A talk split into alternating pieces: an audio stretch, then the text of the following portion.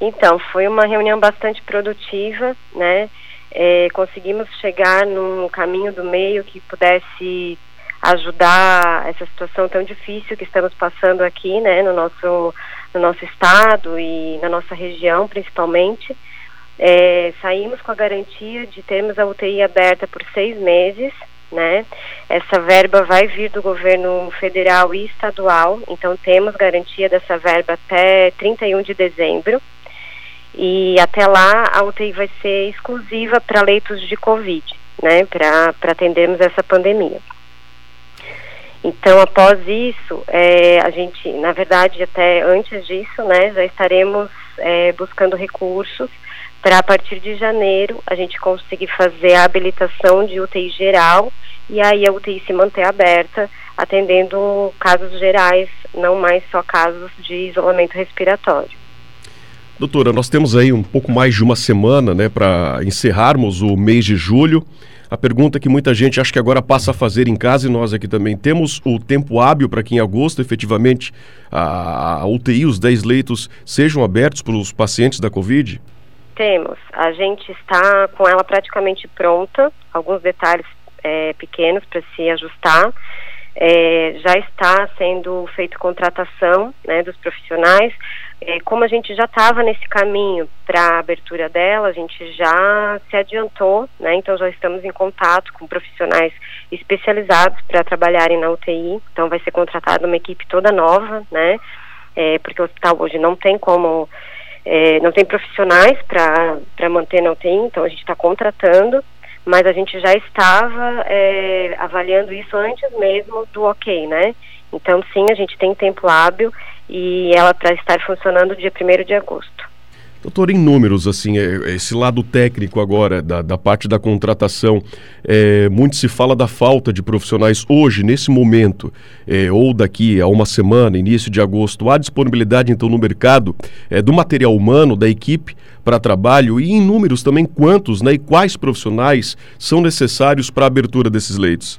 Sim, a gente é, tem, claro, que é, está escasso porque muita gente está sendo afastada, né? Mas a gente consegue para os nossos 10 leitos é, os profissionais necessários. A gente precisa, na parte médica, de intensivistas, né?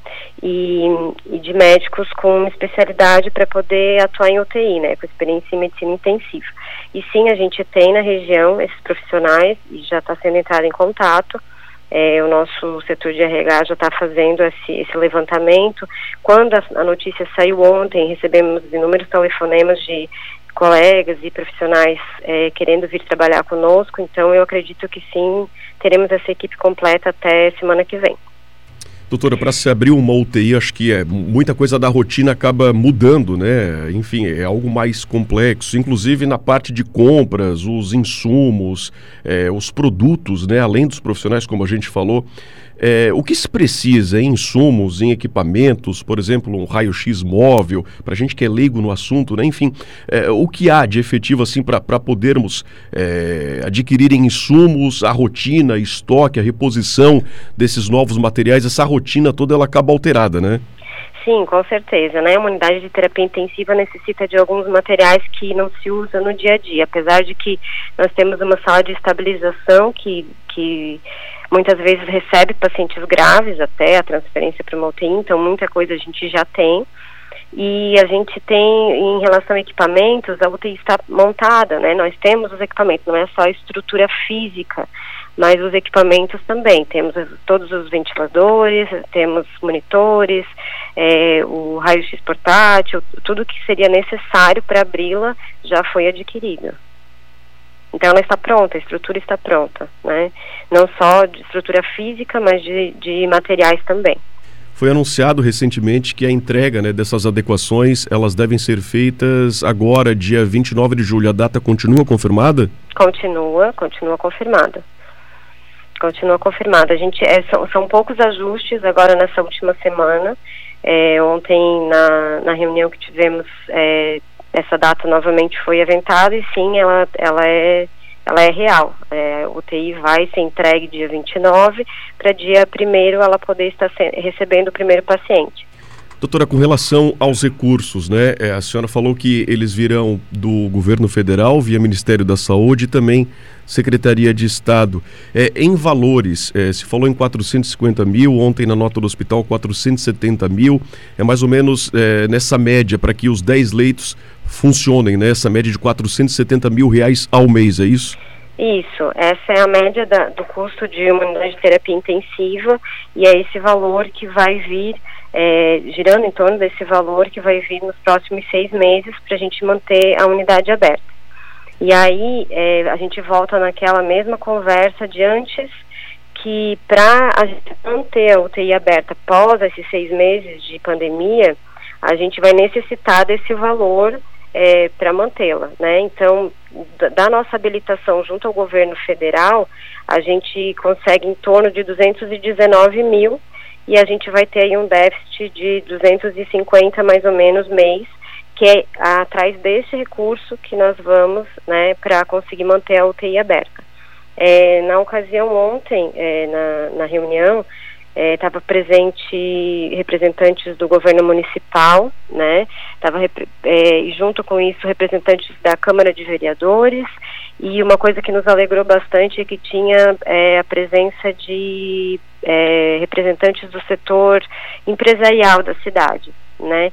Isso é um, uma coisa importante que a gente vê com bons olhos, porque isso mostra que está voltando a ter um pertencimento da cidade em relação ao hospital. Quando a gente olha para o hospital, todo mundo junto, buscando um objetivo em comum, é muito mais fácil a gente atingir, né? Então, a reunião de ontem foi uma reunião bem importante e na reunião todo mundo se comprometeu juntos a buscarmos esses recursos. Então, eu acredito que isso vai acontecer e a gente vai conseguir manter essa UTI aberta a partir de janeiro do ano que vem. Muito bacana a senhora ter tocado nisso, porque ontem eh, foi, foi até para nós que trabalhamos no jornalismo, foi algo marcante, porque estávamos no ar e quando abrimos o link lá para o Luiz, ele estava no exato momento em que a reunião acabou e conseguiu na hora né, pegar a confirmação do secretário de saúde. Quando voltamos com, com o som aqui do estúdio, é, comungamos dessa mesma opinião, sem, mesmo em ano eleitoral, né, buscarmos aí pai da criança, sou eu que apareci na foto, eu sou o responsável, enfim, citamos esse momento de união das forças vivas, né? É, as classes perfeito. unidas. E em casa muita gente deve estar perguntando, doutora, temos essa confirmação de agosto até dezembro, a abertura, ou seja, temos cinco meses, né? Um bom período para que é. essa união continue firme e possam buscar outras situações com relação até às próprias cidades aqui dos 18 municípios da Morel, para que essa briga, no bom sentido, siga valendo também para que efetivamente em janeiro teremos, teremos os leitos de UTI convencionais abertos, né?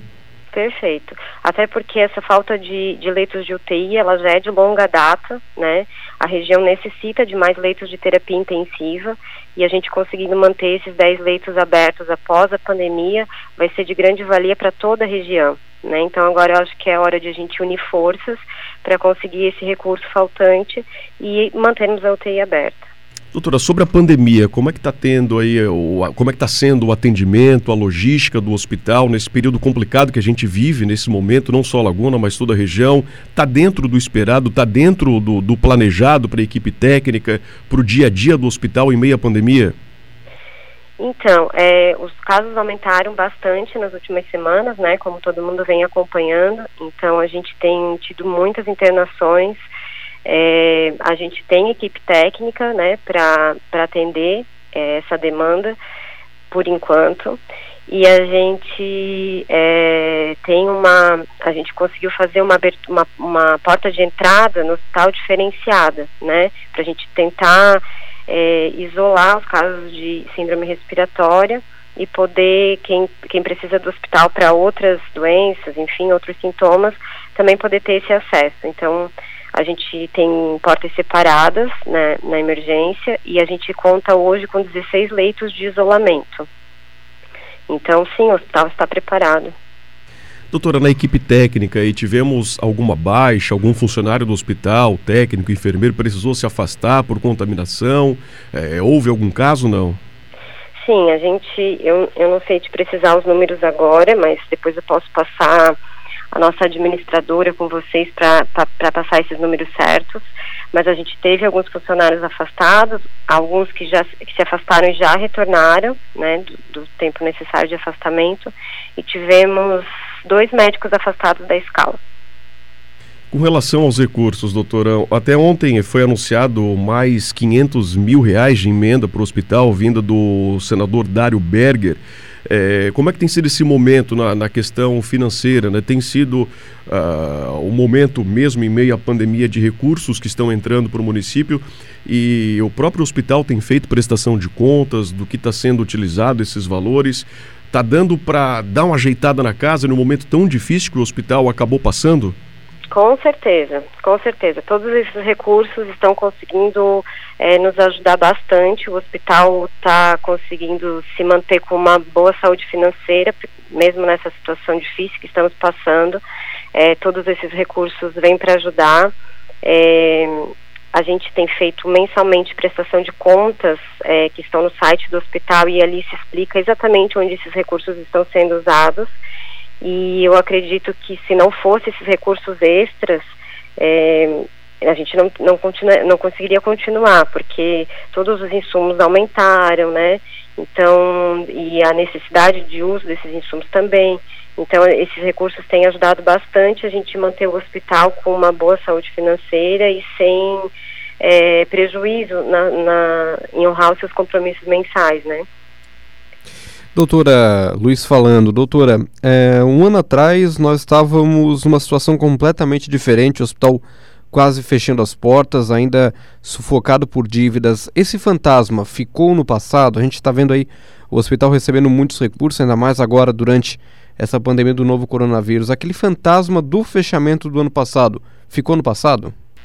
Oi, Luiz, bom dia é, ficou no passado, né? Não temos mais o fantasma do fechamento, né? Hoje a gente tem, é, pode dizer com certeza que o hospital se mantém aberto, funcionando plenamente, é, mas claro, essas dívidas elas não foram sanadas 100%, porque eram muitas, né? Herdadas aí de, de inúmeros anos, mas hoje elas estão administradas.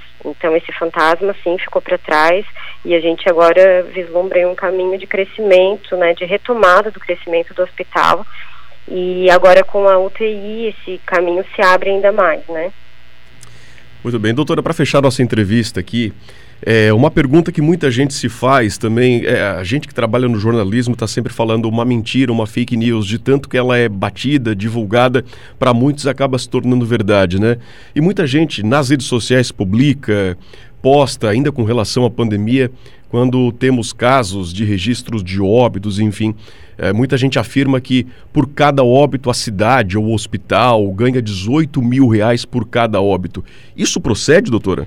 Não, isso não procede. É, a gente não, não sabe de onde surgiu essa, essa notícia, mas isso não procede. É, não existe é, nenhum valor pago por morte de coronavírus, né? Isso é uma fake news mesmo.